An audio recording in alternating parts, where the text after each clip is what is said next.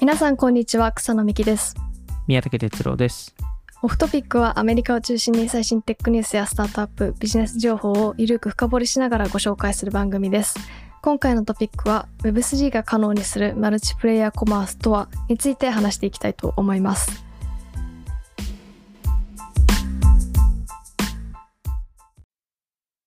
はい今回も引き続きはい。前回からですねパート2みたいな感じなのでそうですね。前回聞いてない方は聞いていただいて今回からもた毎度のことですけど楽しめると思うんですけど 前回聞いた方がさらに楽しめるかもしれないです。そうですね。あの前回ですとその Web3 コマースのあのもう少し基礎的なことっていうかそのそのクリプトそのウォレットを持ってる人たちっていうのはその新しいバイヤーのタイプなんだっていう話、えーをしたりとかあとはその、それによってよりそのあのウォレットとかその NFT を通してよりその,、えーそのユーザーエンドユーザーを理解できる。うーん。あの NFT とはそのあのカルチャー情報を、えーコンコンピューターに入れられるものだっていう 話を、えーしたりとかその人のバイブス、はい。えーをより理解できるっていう話を、えーしてきたと思うんですけどあの今回は、まあ、そこの続きとして、まあ、それをじゃあ知った上で何ができるんだっていう話、えーだったりその、えー次の世代のそのコマース、えを作るには、えどういうことが必要かとか、まあ、どういう体験がえーありそうかっていう想像をするっていう回にしていきたいなっていうえーところですね。で、えっと、まあ、具体的にその、えー前回の終わりにも話しましたけど、その今までのその特にオンライン型のコマースっていうのが、そのシングルプレイヤー体験、はい。まあ、一人で楽しむっていう体験が多かったのを、えーそのマルチプレイヤーコマース化、えーするんじゃないかっていう、えーまあ、考えが、えーまあ、個人的にあるので、まあ、そこの話をしたいんですけど、えー前回の終わりに、えー話し始めたそのコマースっていうのがその摩擦が必要うーんありましたね。ありましたよね。なんかそこの話から、あのえーまず話していきたいなっていうところですね。了解です。なんかシングルマルチプレイヤーっていうそっていう概念がそもそもどういうものなのかっていうのをちょっと後で説明してもらえるんですよね。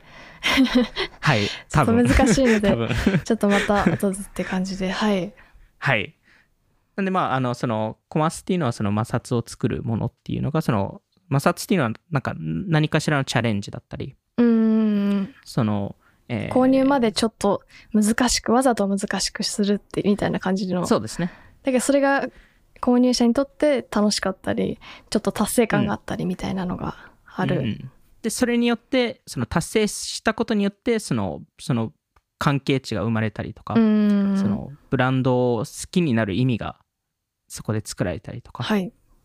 そういうものが出てくると、えー思うんですけど、その根本的にそのコマースっていうのはそのチャレンジを、えーやって、それそれの、えっと、結果として何か購入してるっていう、えー考えを、えー持つのがまあ重要だっていうのをあの前回もちょっと話して、で、えっと、まあ、前回もの振り、これも振り返りになるんですけど、その、えーまあ、必要なそのもの、例えばその、えー何かの、えーそのバッテリーとか、はい。そのトリプル A バッテリーとかに関しては、例えば Amazon とか、えーオンラインだと。で、オフラインだと、例えばウォルマートとか、まあ、日本ですとコンビニとかはい。に行けば、まあ、買えるんですけど、そのその場合、そのブランドとか気にしないじゃないですか。あんまうんいいものがババッテリーがあればいいみたいなみたいなそうですね。まあ、とりあえずバッテリーが欲しいから、とりあえず買うっていう、はいえー概念なのでう、んあの、そのオーナーシップという概念がなかったりとか、そのブランドが別になんか、それが Amazon のブランド、Amazon Basics でも、えー場合によってはそのセブンイレブンのブランド、まあ、ブランド持ってないですけど、あの、場合によってはそのアメリカのブランドでも、まあ、めちゃくちゃこだわる人は、もしかしたら、そこでこだわるかもしれないですけど、ほとんどの人はこだわらない。うーん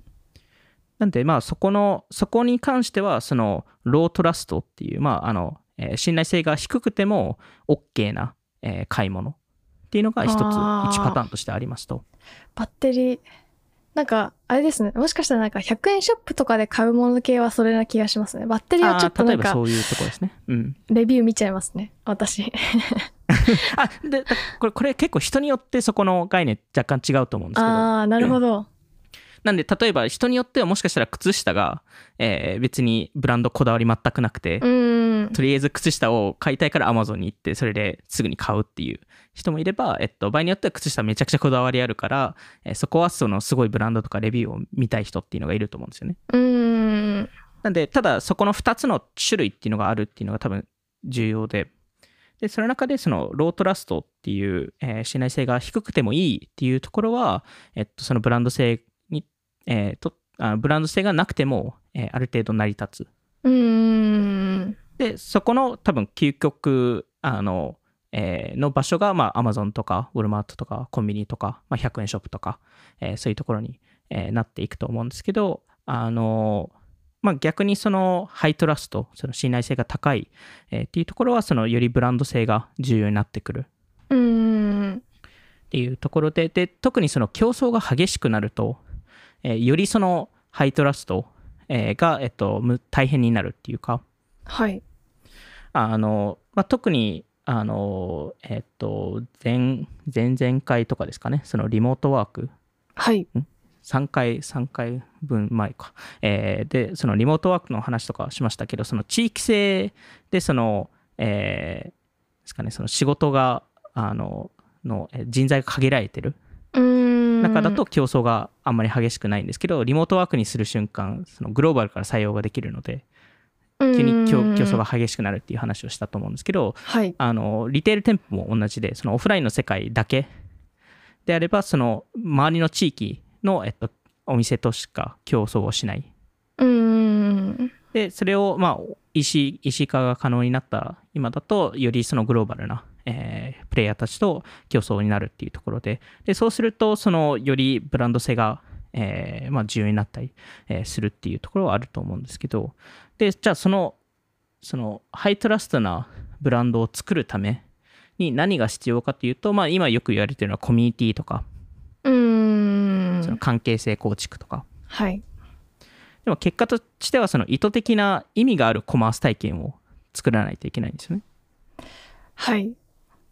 でそれをやるにはやっぱりその需要を作らないといけないんですけどその需要を作る、えためにはその前回も話したそのアクティベートされた、えその意味っていうのを作らないといけないのでそれがその摩擦っていうチャレンジっていう、えところでそのチャレンジっていうのは例えばその店舗に行くことがチャレンジだったりそのコラボを一緒に、え他のブランドとコラボしてそこの,、えその限られた時間と、えその、え在庫がある中でそこに、えーアクセスできるとか。えーまあ、そういう、えっと、あの摩擦っていうものが作れるんですけどあのなんかそこのそれをじゃあどうやってオンライン上作るかはい。っていうのがすごい、えー今まで難しくて、えーそうですよね。難しい理由としてはそのそもそもそういう体験を作る手法があんまりなかったっていうのもあるんですけど、そそもそもその相手のそのエンドユーザーのことを理解できなかったうんっていうところもあってなんでまあ今までの多分あのオンライン上の、えーその摩擦の作り方で一番よくあったパターンがドロップ。うん定期的に限定アイテムをしあのコレクションで出すみたいなそうですね。数量限定でそうですね。 hype を作る。はい。そうですね。 hype を作る感じですよね。あのただこれってその結果としてこれはオフラインのものをただオンライン化してるだけで。うん。結果その Supreme がめちゃくちゃうまくやったモデルをオンライン上でやってるだけなんですけどこれのなんかインターネットネイティブなやり方があるんじゃないかっていうのは個人的に思っていて。でちょっとこのこここの部分の話はちょっとあのあんまり実は深掘りしないんですけど今回。はい。あのえっと一言だけ、えっと、言うとあのじまあしかも実はこれツイートしてるんですけどはい。ツイートして、あの、いいねゼロなんですけど、ちなみに。あの、あの、その、つ次世代、次世代ドロップ、えーっていうのはストーリーだと思っていて、うん。で、そこの、ちょっと、あの説明は今回はちょっとしないんですけど、あの個人的になんかそのストーリーっていうところが、そのインターネットネイティブなドロップだと、えー思ってるので、まあなんかそういう多分ブランドが今後出てくるんじゃないかなっていうのは、えー思う、えーところですと。そそれこそまあなんではい。典型 TF みたいなあ、まさにそういう。感じですね。うーん。最近ユガラボも、あの、めちゃくちゃストーリー化し始めていて、うーん。なんかすごい典型 TF をパクってるなっていう、えー感じではあるんですけど、でも、ユガラボも結構元からストーリー重視の、ストーリーをうまく作ってる NFT の結構筆頭じゃないですか？いや、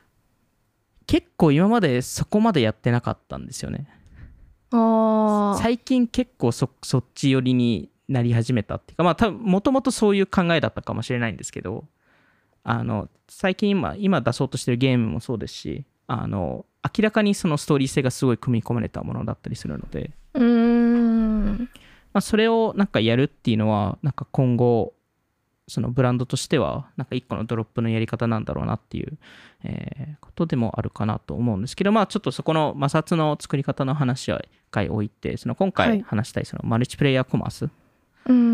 ーっていうコンセプトを、えー考えるときに、まあその過去の、えーオフトピックの動画インタビューでデイビッド・フェルプさんとはいインタビューしたときに、その、えー Web3× 音楽の領域で、そのもっとそのコラボレーションとか。もっとそのファンとファン同士でその音楽を一緒に作るとか、なんかそういうそのマルチプレイヤー化っていう話を、えーしてきたと思うんですけど、このマルチプレイヤベルさんの説明をすると、あの、Web3 に詳しい方ですよね。アメリカのカウファンドをやられてる方で、そうですね。YouTube で聞けるのでぜひ聞いてみてくださ。はいい。急に宣伝が。はい、ぜひ聞いてみてください。え、でもわかん、かんなくないですか？私、急に名前言われても何の人だっけってなっちゃうので、あの、まあそうですね。はい。あの、はい、あの、動画インタビューで、あの、はい結。構 Web3 系の話をあの一緒にしている方なので、はい。えっと、で、まあ、その中で、その、じゃあ、マルチプレイヤーコマースっていうのはそれだけなのかっていうと、そう、そうではなくて、ただ、この音楽の視点から見ると、意外結構わかりやすくて、えっと、バンドの話に、まあ、前回もちょっとしましたけど、えっと、バンドってその、ちょっと、まあ、人気で、人気っていうか、その、昔から人気で、えっと、えーまあ多分ファンもめちゃくちゃ多くて、お金もある程度儲かって、えーいるバンドっていうのが、はい。えーいっぱいいると思うんですけど、で、ただそういうバンドってその、今いけてるかっていうと、もしかしたら今いけてないかもしれなういんですよね。そういうバンドっているとまあ、思うんですけど。昔人気だったバンドみたいな。はい。そうですね。で、えっと、で、逆にその、まあ、まだ全、なんかファンがめちゃくちゃ多くはないですけど、はい。なんかこれから、なんか、めちゃくちゃその熱狂的なファンがいて、うーん。で、なんかこれから、まあ、勢いがある、あの、若手のバンドっていうのももちろんいっぱいいると思うんですけど、はい。で、その2つのバンドって、じゃあ何をするかっていうと、結構一緒に、一緒にコンサートで出るんですよね。うーん。大体コンサートフォーマットでよく見るじゃないですか、その、あ若手バンドがオープニングで出るっていう。あ、若手、えっと、若手バンドが昔の有名バンド呼んでくるみたいなことですか？えっと、逆、逆ですね。その、えーあえっと、その、に、より、よりファン層が多い、えーバンドが、まあ大体もうちょっと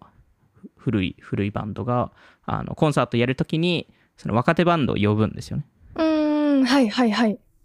あの、で、そのオープニングアクトってよく言われるんですけどうん、そのオープニング、オープニングアクトで、その、えーその若手、えーバンドが出て、それでまあ、は最初に盛り上げてくれて、で、それで、えっと、あより人気なバンドが出てくるっていうパターンがああると思うんですけど、それ。れってけ結果としてお互いメリットがあるじゃないですか。認知も広げられるし、場も認知も盛り広げられるし上げてくれるし。盛り上げてくれるし、その、えーそういう新しいその若手層のファンとか場合によってはその、その生きてる感を出せると、その、より古いバンドは。うーん。こいつをチョイスしたぜっていう。そうですね。それをチョイスしました。まあ、そちゃんとあのうまく見極めてますよと。うん。はい。っていうのが、えっと、出せて、で、そこで、まあ、そのコミュニティがお互い入ってきて、で、それによって、そのお互い、その、えーその自分が支援してたバンドだけではなくてその一緒にコラボしたバンドを好きになる、うーん。まあ、一緒にあの音楽を作ってるわけなので。アメリカってフィーチャリングめちゃめちゃ多いですよね。めちゃくちゃ多いですめちゃくちゃ多いです。コラボ楽曲みたいなのはうんやっぱそういうのありますよね、めちゃくちゃ多いですよね、うん。やっぱりそれがすごいアメリカでは重要で、それによってその、えーまあ、新しいファンにもリーチできますし、その、えーそれによってそのイケてる感を出せ、出せますし、で、そこで行われることって、そのファンが、えーお両方のバンドを好きになったりして、で、そこで、えっと、商品買ってくれると。うん。で、まあ、なんか Web3 の領域ですと、まあ、だからこそ、その、グッチがスーパープラスチックとコラボしたりとか、アディダスがボードエッジと、はい。あ、そうですね、あの、スーパープラスチックってあの、フィギュアの、えー Web3 系の会社があるんですけど、そことグッチがコラボしたりとか、アディダスがボードエッジと、えーコラボしたりとか、あの、ナイキがアーティファクトを買収したりとか、あの、あと、あの、先ほど話した 10KTF も最近プーマと、えーコラボしたりとか、うんえーしてるんですけどなんかこれをその EC 上でその再現するのこのコラボレーションを再現するのって意外と難しくて。うん。なんか商品なんかコラボ商品を作ること自体はできるんですけど。はい。それを例えばあの、えー例えば 10KTF がプマのファン熱狂的なファンだけがアクセスできるようにしたりとかあ場合によっては自分のファンだけが自分のコアファンだけがアクセスできるようにするっていうのって、えーなんか意外とめんどくさくて。ーうん。で自分のファンだけだったらそのメールアドレスとかもらっていればあとそのロイヤリティプログラムとか作っていれば分かりやすいじゃないですか。うん。でもそれが他の第三者になってくるとすごい難しくて。あなんで違う言い方で言うと例えばオフトピックってサブスタックを持ってるじゃないですか。そのはい。ニュースレター、ーちょっとあまりできてないですけど、はい一応あります。そうですねこ今はい。年は、今年は全く、えーやってないですけど、あの、とか、まあ、あの、えーその前の年だとノートもやって、やってましたけど、あの、そこで、例えばその課金、えー有料版の Substack を作ったとしますと。はい。で、そこに、えっと、アクセスできるのは、まあ、その、オ Off Topic にお金払った人だけですと。ただ場合によって例えば我々があの、えー違うニュースレター有料ニュースレターとコラボをしたいですと。うん。で彼らの、えっと、コンテンツを、えーオフトピックの課金してるメンバーも見れるようにしたいとか。うん。したい時に結構めんどくさいんですよね。でもなんか前ありましたよね。サブスタックでコラボしてる、まあ、アメリカのミスレター同士でなんか、あれはただ、まあ、YouTuber みたいに記事を一個ずつ書いてみたいな。そうですね。記事を1個ずつ書いたりとかあと同じ記事をあの両方のサブスタックに出すとか。なるほど。そういうパターンで、まあ、あの、まあ、補ってるっていう、えー感じなんですけど、で、まあ、もしかしたら将来的にサブスタックがそういう機能を出すかもしれないですけど、まあ、多分出してくると思うんですけど、はいただ、例えばそれがサブスタックとメディアムとか、うーん。サブスタックとノートのコラボをしようとすると、より難しくなるじゃないですか。全く違うシステムですし、場合によってはメールアドレスを、えー見れなかったりするので、うーん。なんで、じゃあどうやったらそこで、あの、えーその相相手のファンっていうことが分かるんだっていうところで、まあ、その前回も話したトークンゲートはいっていうのが、えっと、まあ、一つの、その、えー認証、えー制度になるのかなっていうところですね。うーん。なんで、まあ、うん。結局、そのブランドもそのコラボし合う、えーこと、えー自体、その商品開発自体は全然できるものの、それをオンラインで販売するときに、非常非常に難しく、えー難しい状況になっていて、うん。そのあの技術面で言うと。はい。で、それを解決するのが、まあ、あのブロックチェーンっていうところ、うーんまずは。限定じゃあその限定ドロップみたいなのが確かにそのもうちょっと人を限定という相当できるというかそうですね。選べる相当できますし、あの、この、えーそのいわゆるコアファンっていう NFT うを持っていれば購入できたりとか、まあ、場合によってはその、えー一つのブランドで NFT を、え3つ購入していれば。とか、まあ、そういうフィルタリングができますよね。でもそれっていわゆる今までですとそそういうのってするのってすごい難しいじゃないですか。うん。でもなんか、転売屋のいない世界にできるかもと思ったんですけど、でもそれを持ってたら逆に、で、何でもできると思ったらなんか、金で物を えなんか言わせて、その NF、なんかトークン持ってたら、ななんか何でもできる、何でもできるわけじゃないですけど、なんか、どうなんですかね。むしろ、でも今今もそうじゃないですか。いわゆるお金持っていれば、まあ確かに確かに。で逆にこの場合ですと、その履歴も見れたりするので、あー、でも、あ、そういう意味だとバンしやすいかもしれないですね。バンしやすいですし、例えば何年持ってるとか、あそういうのも分かるじゃないですか。いつ購入したのかも分かるので、その転売したのかも分かるので、ー、確かに確かに。そういう意味だと、よりフィルタリングができるからこそ、そういう転売ヤー、ばあのあのブランドによって転売ヤーをあのフィルタリングししたくないブランドもあると思うんですけど、うん。あのまあ、そういうより細かいフィルタリングができるっていうのが、まあ、一つメリットですよね。で、それが逆に今までオフあの今までの世界ですと多分転売したかどうかも分かんないじゃないですか。うーん。そうですね。なんであの何を買ったかも結局分かんなかったりするのでなんで今多分よりそのフィルタリングをしたければお互いのロイヤリティプログラムを立ち上げてそこの、えーなんかあのこういう購入をしたその条件を作ってお互いのその出てきたメーリスを共有し合うみたいな、うーん。それって個人情報を共有し合ってるわけなのでダメですね。まあダメダメじゃないかもしれないですけど、まあ、そうそういうあの規約にすればただあのやっぱりなんかそそれもなんか違和感があったりとかなんか、まあ、それをやること自体がすごい面倒だと思うので、まあ確かに。まあ、それを、まあ、その理論上で話しますとそのブロックチェーンとか NFT とかが解決できる可能性があると、まあ、なんでよりそのブランド同士がコラボしやすくなりますと。はい。っていうのがまあ一つあるのと、あとその一つのブランドに関しては、その、えー過去のそのシーンのエピソードとかでも話したと思うんですけど、そのアメリカとその、えー中国のそのコマース体系の一つの大きな違いって、アメリカは、まあ、あの日本も多少なりそうですけど、その取引型じゃないですか。ウェブサイトに行って、そのトランザクションをするためのウェブサイトじゃないですか。はい。で中国ってそのよりそのソーシャルな体験だったり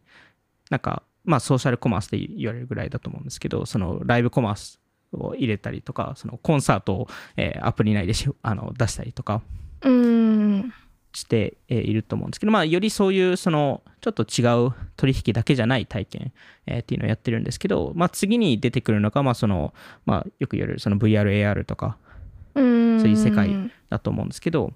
そこのいろんなチャンネルでその購入体験を、えー作る中で、そこの、えーなその各プラットフォームで何をしたかとか、どういう人なのかっていう情報をその取得するのってすごいめんどくさいんですよね。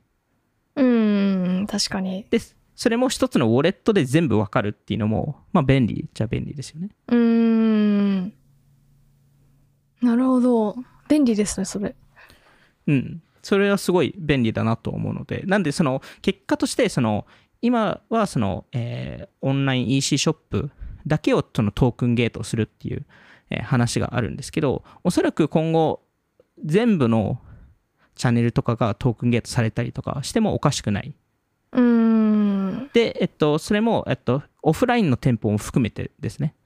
うーん。で、これ前回話したあの Doodles の店舗とかもそうだと思うんですけど、はい。なんで、その、Shopify とか、まあ、その、今後のそのブランドからすると、その、ウォレット認知っていうのが、まあ、絶対重要に、えーなってく、えーくるっていうところで、で、逆にそれがどんどん普及すると何が起起こるかというと、その上に、そのトークンゲットされた上に、いろんなアプリとか、いろんなその体験っていうのが生まれてくる。うーん。で、多分ここからが、えーまあ、重要なところになってくると思うんですけど、じゃあ、なんかそのマルチプレイヤー体験とか、そのウォレットベースの体験って何だろうっていうはい。気になります。えーところで、まあ、その今まで話したそのすごいシンプルなコラコラボレーションみたいなその限定、えーグッズをその NFT から、えーこの NFT を持って、えーいればそのブランド A とブランド B の NFT を持っていれば限定、えーグッズとか限定商品をアクセスできますっていうのが、まあ、すごいシンプルなやり方ですよね。うーん。確かに。えっと、それ以外に、例えばその、えーこのメンバー、この NFT メンバーシップを持っていれば、違うえ NFT メンバーシップにアクセス権を一時的もしくは、えっと、えーえーずっともらえますと。おー違うっていうのは違うブランドとかってことですか？あ、違うブランドとかですね。なのでた例えばですけど、はいはいあの、オフラインの世界でもたまにこういう系ってありますけど、あの、これは実際に存在しないですけど、例えば Amazon プライムに入っていれば、コストコのメンバーシップもらえますとか、あまあ、そういうのってあるじゃないですか、そういうバンドル化みたいな。ーなんかアマゾン、アマゾンプラそういうこ、あの、グラブハブとかもそうですよね。そんな感あ、じですよそうですね。ね。へーあとあの、えーディズニープラスとかも最初に普及するときにそういうことやったりとか、なん確かにあのベライゾンとかを持っていればディズニープラスを 1, 年分無料でもらえるとか、うーん。まあ、そそういうことも、えっと、簡単にできるわけですよね。あー、なるほど。なんで、これ実際にあのプールスイートっていう、えーあの、えっと、リテールブランド NFT コレクションがあるんですけど、彼らも、えっと、実際にそのギャラリーっていうあの NFT のメンバーシップ、えーコレクションと一緒にそういう提携をして、うーん。なので僕も、僕個人としてもプールスイートの NFT 持ってるので、なんで自動的にギャラリーの NFT もあの作れて、へー。で、それもコストゼロで、ギャラ、じゃあ、その、そもそもでもギャラリーだけで NFT 作ることができる、もできるってことですよね。そうですね。ただそれはお金かかったりとか、その、うんまあ、まあ、すでにそのコレクションが売り切れちゃったので、まあ、その二次流通で買わないといけなかったりとか。あーでもなんかそのコミュニティを広げていくってう。いうんのが、その NFT 運営側もできるのいいですね。そうなんですよね。似たような属性の人そうなんですよみたいな。その、け結局そのブランドってそのライフスタイルを売り売り込むので、うんその似たライフスタイルの他のその NFT コレクションとかと割と簡単にコラボレーションできたりとか、その連携できたりとか、その場合によってなんかレンタルを、えー可能にしたりとか、うーん。だからまあそういうことができるっていうのが、まあ一つそのマルチプレイヤー、そのブランド同士っていうコラボレーションですよね。うーん。なるほど。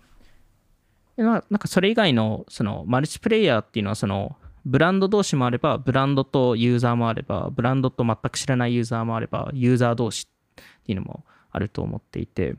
あの、例えばそのまあ、これもオンライン上とかであの見かけますけど、その部分投資とか、そのグループバイングとか、うーん。まあ、そういうこともより簡単にできたりとか、あとはその今までその、大体ブランドのコラボって大体2社じゃないですか。うーん。確かに。それが3、4社とか、場合によって10社とか。で、多分、超、今までめちゃくちゃめんどくさかったからできなかったんですよね。あー、確かに。でも、それが、まあ、いまだに多分めんどくさいのはめんどくさいですけど、10人がコラボレーションしないといけないので、ただ、うん今まで以上にその技術的にやりやりやすくなったっうーん。ていうのは、えっと、1個ああると思っていて、で、じゃあ、例えばなんか10社で何をするのかっていう話はあるんですけど、なんか10社で 1, 個の商品を作るっていう話ではなくて、1個の体験を作るっていう話で、一つの商品は難しいですね。それは さすがに商品は技術的にとかクリエイティブ的に結構そう大変そう。ですよね。あの、あの一生終わんなそうな気がする10すけど。社の間をなんか全然よくわかんないものができないみたいな。ですね。逆に何ができるかちょっと見てみたいですけどね。に確かに。なんか、け結果誰も望んでないものが 作られそうな気がするんです。一番不幸なシナリオですね。そうですね。ただ、なんか、例えばその10社で、なんか一緒にそのコレクティブみたいなそのグループを作って、そこの間で、なんかそのチャレンジを作ったりとか。そのお互いのファン同士で何か競い合うことをしたりとか、そういう意味だとなんかコングロマリアマリットの LVA イメージとかなんか複数自社でブランド持ってる会社とか強いですね。すぐできそ逆逆に多分今までがそれがすごい強かったんですよね。で、逆にその Web3 によってそれが他のブランドもやりやすくなったっていう。ああ今まで多分たらそこがすごいアドバンテージだったじゃないですか。そのよりコラボがしやすかったりとか。うんそのグループでいろいろできたのがそれがそれをいわゆる分散化することが可能になったっていう。うん。ところだとは思いますねうん。あとはなんかその NFT とかそのそのマルチプレイヤーコマースで、えーこれはたまたま最近その友達と話していて気づいたんですけどなんかポケモンってすごい NFT っぽいなっていうポケモンのゲームがですねはい。あのそれこそゲームボーイとかで昔やってたと思うんですけどあの昔その例えばポケモンレッドとかブルーとかイエローとかあったじゃないですか。そうですね。草野さんやってました？サファイアをやってました。あサファイサファイアサファイアルビーサファイアとか。はい。そうですね。あのルビーサファイアとかの時代もいわゆるそのえーっと他の人にポケモンを交換できたじゃないですか。うん。で場合によってはその、えっと、サファイアにあってそうですね、えールビーにないポケモンっていたじゃないですか。ありますね。なんでそこは必ず交換しないと基本的うにん。取得できないっていうポケモンもあれば交換し交換することによって進化するポケモンもあったじゃないですか。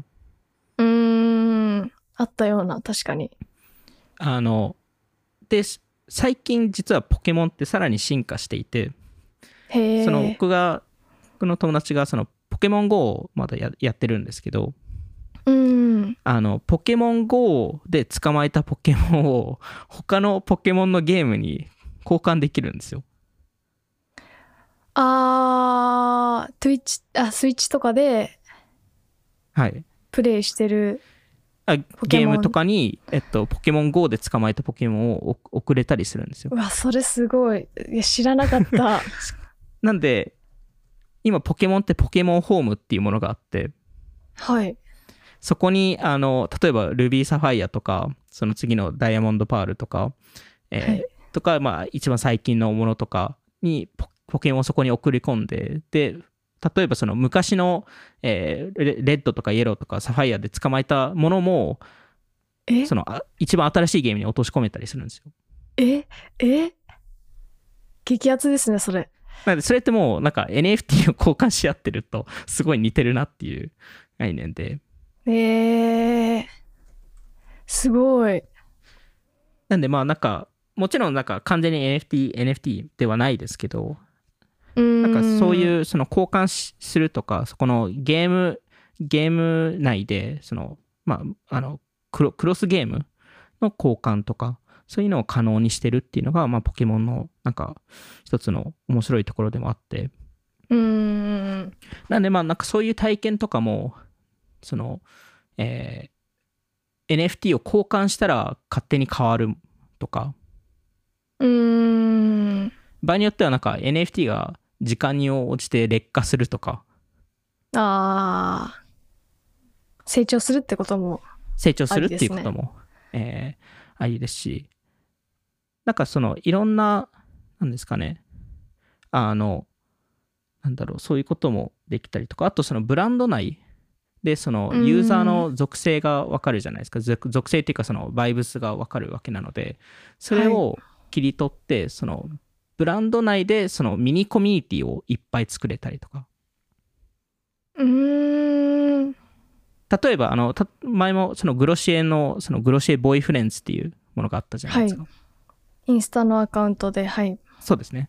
あのそういうのが場合によってより簡単に作れたりとかうーん。確かかに。例えばグロシエのファンなんですけど同時にえーわかんないですけどその別のブランドだったり場合によってはそのえーわかんない。なんかな何かの特定の趣味。例えばバスケが好き。うーん。な人も他の NFT を見てわかるじゃないですか。あその人のコレクション見たら。はい。うん確かに。なんでそそれでいわゆるグロシエグロシエかけるバスケとか例えば。っ確かに。ていうコミュニティを作れるわけじゃないですか。なんかブランド側もどういう属性なのかより分かりやすくなりますうね、ん。好きな私たちのことが好きな人がどんな人かみたいなのが。うん。でそわかりますねそのその人たちをその結びつけることができるので、うん。それによってよりあのその熱狂的なコミュニティを作れたりとかうんそういうものも可能になってくると思うんですよね。確かにあとはその昔その、えースナックパスっていう、えーえーっとスナックパスってどういう説明をすすればいいんですかね。なんか学生向けのあのランチをランチランチ購入かけるあのあれみたいな感じですよね。あれ。あのなあの決済サービスの弁も弁も決済でコミュニケーションが SN 決済かける SNS みたいな感じですよね。なんか、うんそうですね。はい。それのあのテイテイクアウト。あそうそうですね。ランチというよりはテイクアウト。そうですね。誰がテイクアウトしたかっていうのが分かったり誰がテイクアウトしてあげたかみたいなのが分かる。そうですね。あの。そういうそのまあそのいわゆるそのあの、はい。えーそういうアプリがあるんですけどそのそのスナックパスでやっぱり一つ広がった一部の理由ってそのギフティングっていう概念でそうん。の好きな人のためになんかボバティをおごるとかうーん。なんかそういうのをえっと、えーまあそのやり合う学生がいっぱい、えーいて、まあ、それでも、えっと、一つ人気になってそれが全部フィードに出てくるので。うーん。でしかもそのフィードに出るためにはその相手がそれを使わないといけないんですね。そのおごる権権利を。そのギフティングするだけだとギフティング例えば僕が草野さんに、えー何かギフティングしましたと。で草野さんがその,、そのギフトを実際使わなかったらフィードに出てこないんですよ。あー。なるほど。でそれをそのその券を使ったらフィードに出てくるのでボバティもらってもなみたいな。まあ、まあ、場合によってはいその知らない人とか もしかしたら来るかもしれないじゃないですか。ありますね確かに。なんでそうそういう形でそのソーシャルなそこのそこもコミュニケーションの一環でもあるのでその面白いですね。場合によって意味意味があるじゃないですか。そのギフトを受け取るっていう意味が。もしかしたらで場合によってはなんかなんか付き合ってないつなんか好きじゃないからギフトを受け取らないとかっていうコミュニケーションも発生するかもしれないああなるほど。本当に嫌いなのかもしれないし。ですし本当に嫌いかもしれないですし。それまた別の人にギフティングをそれ権利渡すこともできるんですかね？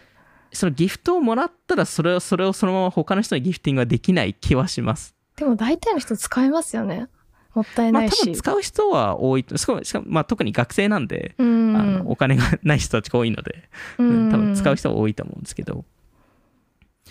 まあでもなんかそういう、えっと、そのギフティングっていうのもいわゆるそれもマルチプレイヤーのコマースのやり方でもあると思いますし。確かに一人の購入体験じゃないですね。そうなんですよね。なんか誰かに買ってあげるとかそういうことじゃなくてそれを誰見てる人がいるっていう。うんうん。なんか一人二人じゃ二人じゃなくてそれ以外に見てる人がいるっていうのが面白いですよね。う。ーん。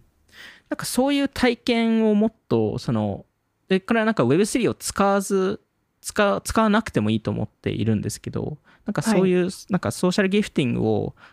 活用して主にユーザー獲得をするブランドって見たいなっていうのを思いますしうーん。でもウーまバーイーツとかそういうのちょっと近くないですか？行動を友達に配ることによって自分のインセンティブが得られるから、なんかよくツイッターのプロフィールとか何かのプロフィールに招待コードはこれですみたいな書いてる方ってそれに近いのかなってそれに思いました。近いと思いますね。でやっぱギフティングで特定の人に送るとか、あー。確かに。LINE とかそういうのがもっと強化されたら面白いかもしれないですね。確かに。その。ギフティングのもらったりする時あるじゃないですか。それが、うん。あのタイムラインとかに出たらうーん。でも出したくないなそれは、まあ出したくない人も多分出てくると思うので、そこもなんか、その、その特定のアプリだったら OK かもしれないです。し、ああ確かに確かに。確かに。結局、その、そうすると、そこのアプリ内の友達も選ぶじゃないですか。誰が見ていいのかっていう。うーん LINE だと多分今、あのある程度のもう属性の人たちが集まってるので、うんでまあ、そこもき結構そのブランド側としてもその、まあ、そのアプリ開発側としてもいろいろ考えないといけないんですけどだからまあそういうことをやったりとかあとはその過去のシリアルトークでも話したと思うんですけどそのえっとこれもなんか同じ興興味度合いとかそのお、ま、同じそのタイミングとかをベースにその顧客をオンボーディング一緒にさせるとか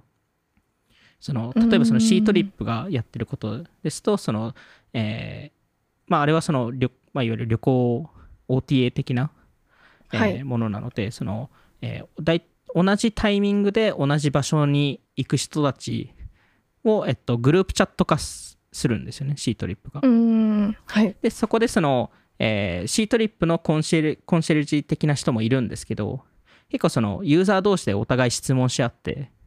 お互い知らない人なんですよね。お互い知らない人です。面白い。でもそこでコミュニケーション取ったりとか場合によってはそこで実際その,、えーその購入すあの行き先であったりとかもするケースもあるらしくて。いやでも本当に旅行行った時になんか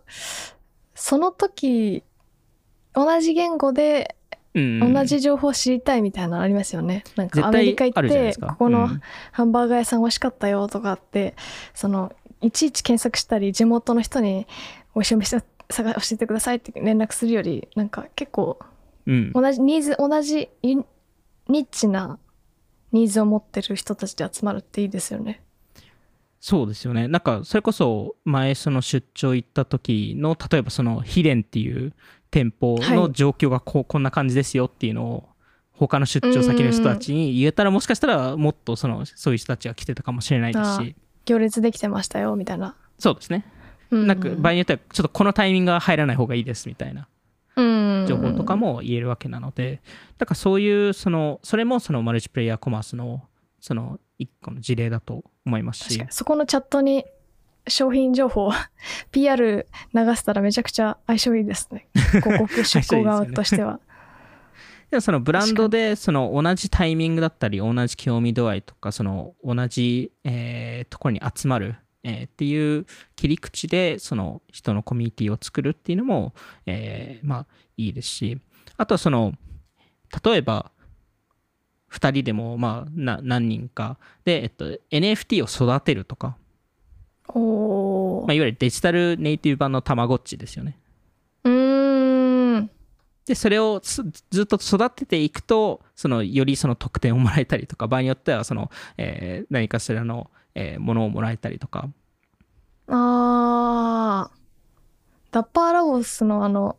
猫のキャラクターのやつに近いですか？あクリプトキティーズはい。ですか？でもクリプトキティーズ多分育てるっていう概念ってあんまなかったんですよね。ああなるほど。あのそそうですね。まあなんかもう少したまごっち的な、うーん。なんかそれそれで言うとなんかデジモンみたいなやつができたら相性いいかもしれないですねデジモンみたいなやつ？えでもでなんデザイン的になんか属性的にもちょっと近いかなって思って。確かに確かに。なるほど。あのデデジモンっていうそのアニメのコンセプトとかあそのそうです。ゲームのコンセプト。そうですそうです。確かに。でも全然なんかそういうのできそうですし、なんかそれを場合によってはその、2人でやるからより意味が出てきたりとか、うーん。その場合によってはその、ひ今はちょっと忙しいからもう一人にちょっとおま、あの、今はちょっと育ててくださいっていうのをお願いしたりとか、そういうのがシェアできたりす,、えーするのもいいかもしれないですし、あとはその、コミュニティでその、えーブランドでよくよく言うその、ルックブックはい。を、えっと、コミュニティで一緒に作ったりとか、で、それによって新しいアフィリエイトプログラムを作ったりとか、ああその季節のコレコレクションのなんかあのああコーディネートみたいな感じですよね。そうですね、うん。コーディネートをその NFT 化して、そのパーツパーツ NFT 化して、うわそれをは販売できたりとか、そのパーツで販売できたりとか、パーツでってどどういうことですか？例えばブランド、ある一つのブランドが、えっと、その、えー T シャツとジャケットとパンツとかを、えーいろんなパターンをはい。作って、それを NFT 化して、あココーディネートそれをユーザーがコーディネートできるようにして、で、ユーザーがコーディネートして、そのコーディネートを購入したら、ユーザーも、例えば、ちょああっとキックバックなるほどもらえるみたいな。なるほどえじゃあじゃあブランド側はその服のアイテムだけ出してそうですね。コーディネートを組んだ人にもインセンティブが、なるほど。フはい。ァッションだからそういうなんか新しい、なんかアフィリエイトプログラムっていうのかわかんないですけど、なんかそのキュレーターとか、なんかそういうことも可能になってくると思いますし、それ面白いですね。なんかそういう体験とか、あとはなんか、わかんないですけど、なんかその、あの、なんか、これも単純に想像の、あれですけど、なんか脱出ゲーム的なことを、うん。なんかブランドが作ったりとか、でもリアル脱出ゲーム日本めちゃくちゃ人気だから、うん。なんかそういうのできそうですね。うん。はい。あとはやっぱりその、いろんなその、そのやっぱりその人の興味度合いが分かるので、はい。何に興味持ってるのか分かるので、それによってなんかブランドが、その、ブランドの中のそのコミュニティっていうよりも、単純にその、その興味のコミュニティをブランドがスポンサーするとか、うーん。例えばその、例えばバスケ好きの人たちの、えっと、コミュニティのスポンサーで入るとか、あそこの DAO の立ち上げを手伝って、そこにえっと入らせて、そこのコミュニティのなんかそのスポンサーとして入るとか、ー。うーん。そういうのもよりやりやすくなるなっていうのを思いますし、確かに。なんか結局、その多分今までその話したそのいろんな事例って結構ゲームっぽいはい。感覚が多いと思うんですけど、なんかでもこれもすごい重要だと思っていて、その過去のバイツ、バイツですかね、バイツのなんかメタバース特集の時にも多少話したと思うんですけど、その今後のその購入体験自体が変わってくると思うので、うーん。その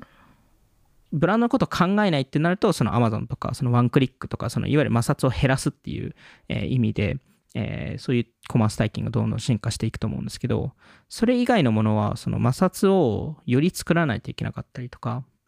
なんか、より今までとは全然違うその購入体験、そのいわゆる取引型の購入体験からどんどん離れていかないといけない。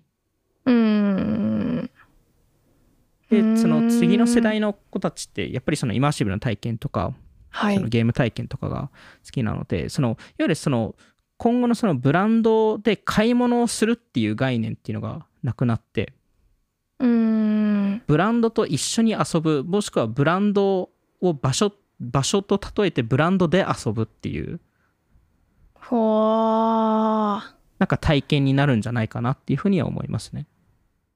うわー。全然あり方変わってきますね、そしたら。うん。で、そうすると、どういう体験になるかというと、その前回のエピソードでも話したその音楽の体験とすごい近しくて。その常に遊んでる遊んでる時に購入体験っていうのが多分考えない。でもそそこの特定の瞬間だったり特定のそのモーメントでその購入体験の意欲がすごい上がる瞬間をブランドがいかに作れるかどうかっていう音楽をきストリーミングしてたり YouTube で聴いてるときは購入体験購入力はわからないけどライブ行ったりはい、みたいな、その特定の瞬間にライブグッズ買おうみたいうん。な、アーティストのグッズ買おうみたいになる、まさにそういうことですね、ん。なのでそういうのをいかにそのブランドとしてもそういうのが作れるかどうか、えーっていうところになっていくと思ってますしそのオフトピックの過去、まあ、3年3年半ぐらいですかね、はいえーもう、えっと、このあのポッドキャストやってますけど今まで話したそのブランドその D2C ブランドの盛り上がり方そのメディアの変化そのコミュニティものものの変化そのリミックスカルチャーとか全部考えると多分そのそもそもその購入っていう体験が根本的に変わんないといけないんだなっていうのは思いましたね。うーんとというというとどどういうなんで、まあ、まさにそういうそのですかね、その取引型ではなくなるっていう。その究極的なそのハイトラストのブランドを作るっていうのはそのより音楽みたいな体験だったり。うーん。なるほど。そのでししかもそれがですかねその今のオンラインコマースの中ですとそれがシングルプレイヤーでの体験でしかできなかった。うーん。でやっぱりそれってすごい限りがあって、まあ、だからこそその取引型にするしかなかった。うーん。そもそもそのそのマルチプレイヤーっていうのは例えばその店舗スタッフとそのあのその買うユーザーのコミュニケーションも結構限定されてたりしてたので。うん。なんかそれも全部含めてその今後そのマルチプレイヤーコマース場,、まあ、場合によってそのマルチプレイヤーコマースって呼ばれなくて単純にコマースって将来的に言われるかもしれないんですけど。はい。なんかそのそこの概念自体がすごいなんか普通になってくるっていうか。うん。でなんかその今までのインターネットの歴史を見てもなんかそれそういう流れだなっていうのを思うんですよね。ほなんかそもそもプログラミングそのエンジニアリングもその元とシングルプレイヤーから始まって今だとはい。チームでものを開発したりとか、うああます確かに。例えばデザインもそうじゃないですか、うん。Figma のおかげでコラボコラボレーション型になったりとか。でと当時 Figma が最初に出た時ってすごい批判されたんですよ。へえデザイナーは自分個人のワークフローがあるから。コラボレーションなんて絶対しないと。へえ面白い。でもそれが変わったんですねその概念は。今じゃデザイナーじゃない人も使ってますもんね。そうですね。すごい。でやっぱりそのそういう新しいそのコマースの体験も今までそのシングルプレイヤーだったのは、まあ、中国だとすでに、まあ、そのマルチプレイヤー化されされ始めたと思うんですけどそのソーシャルコマースとかでで場合によってそれがソーシャルコマースっていう概念じゃなくて違う形のマルチプレイヤーえー型になるかもしれないんですけどだからそれもシングルプレイヤーからマルチプレイヤーになるんじゃないかなっていう仮説はなんか立ててもおかしくないのかなっていうふうに思っていて、うんまあ、ちょっと今回そういう系の話をしたかったっていうところですね。へえ確かにシートリップも中国の事例ですもんねそうですね。あのさっき話した。グループバイングとか、まあ、その共同購入みたいなうん共同で何かやったり、コミュニケーションしたりうん。なんかそれってあ欧米にも来ますか？えっと、それが、なんですかね、その中国と同じような体験が来るかというと正直わからないです。うんただ根本として、その、そのカルチャーの文化の中で、その、なんで人何かを購入するかっていうのを見ても、他の人が影響してるんですよ。例えばこのグループの中で目立ちたいからより目立ちたいとかこのグループに所属していることを見せたいからこれを購入しますとか。自分が例えばサブカルを信じてるからこのこの服を買いたいとか例えばマッドハッピーが好きだからマッドハッピーっていうブランドを買いたいとか。うん。でもそれもなんかこういうグループに入りたいとかこの人を憧れてるから買いたいとか。その他の人が起点としてあると思うんですよ。あー。あそう考えだだいたい人って何かに影響されてその行動するわけなのでまあそれはそのそのアーティストが好きっていう気持ちも含まれるってことですよね。あふふも含まれますね。もちうろん、ん。で応援したいから購入するってういうパターンもん。あれば場合によってはそのあのわかんないですけど好きな人があの来てるから自分も来たいとか。あと誰かにこう見られたいからこう買うみたいそうなこと。もですね。こう見られたいからこう買うとか。っていうのも結局す何かしらのその相相手がいるんですよね。うん大体相ちょっと他の人間がいるいるわけなので。なのでそれをいかにデジタルネイティブな形でそれをそのその関係性を再現したりとかその意欲を作るっていうのが多分次のそのコマース体験を作る人たちの仕事になるんですよね。うーん。でそれが非常に多分難しくて今だと多分我々が考えたようなことしかい多分思いつかないんですけど。難しい5年後10年後とか多分このエピソードを振り返るとん。なんだこんなベーシックなことしか考えてなかったんだって言うかもしれないですけど。むしろ何もい今までとあんま変わってなかったっていうかパターンもあるかもしれないですね。っていうパターンももちろうん。んあるかもしれないですし、なんか結局全然いいしなんかデジタル化されなかったですよねみたいな話もももしかしたらあるかもしれないんですけど個人的にはやっぱりこのあのマルチプレイヤーコマースっていうのが一つのその次のコマースん4.0なのかちょっと何点0なのか分かんないですけどそこで結構あのキーワードになってくるんじゃないかなっていうふうには思います。なるほど。